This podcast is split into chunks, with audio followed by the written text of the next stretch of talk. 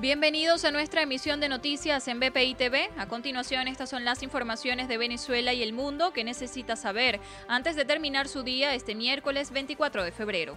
La administración de Nicolás Maduro expulsó a la embajadora de la Unión Europea en Venezuela, Isabel Brilante Pedrosa, luego que la comunidad sancionara a 19 funcionarios e integrantes de poderes públicos.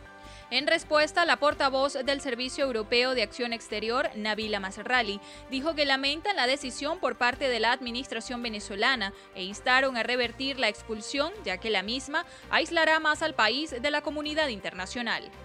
Por su parte, el embajador de Estados Unidos en Venezuela, James Story, condenó la expulsión y recordó a la diáspora de casi 6 millones de personas.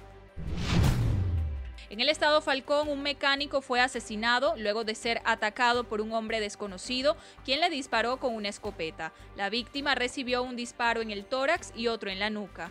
El hecho se generó en presencia de su hija de cuatro años, según dieron a conocer los organismos policiales que acudieron al lugar de los hechos.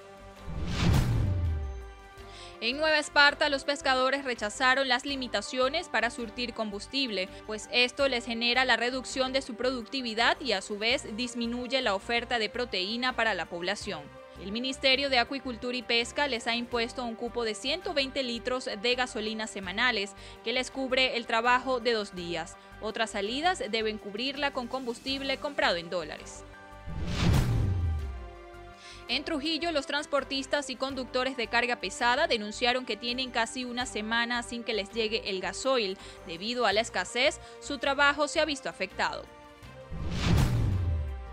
Estados Unidos rechazó las violaciones a los derechos humanos en Venezuela, Nicaragua, Cuba, Rusia e Irán ante el Consejo de Derechos Humanos de la Organización de Naciones Unidas.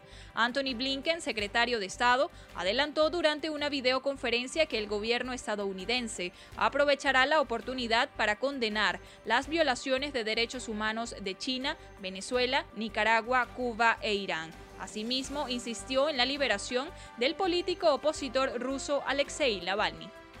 Para el desarrollo de estas y otras informaciones, los invitamos a sintonizar nuestra señal en vivo y contenido on demand en bpitv.com o a través de Roku, Apple TV, Amazon Fire y nuestro canal de YouTube. Síganos a través de las redes sociales como arroba bpitv.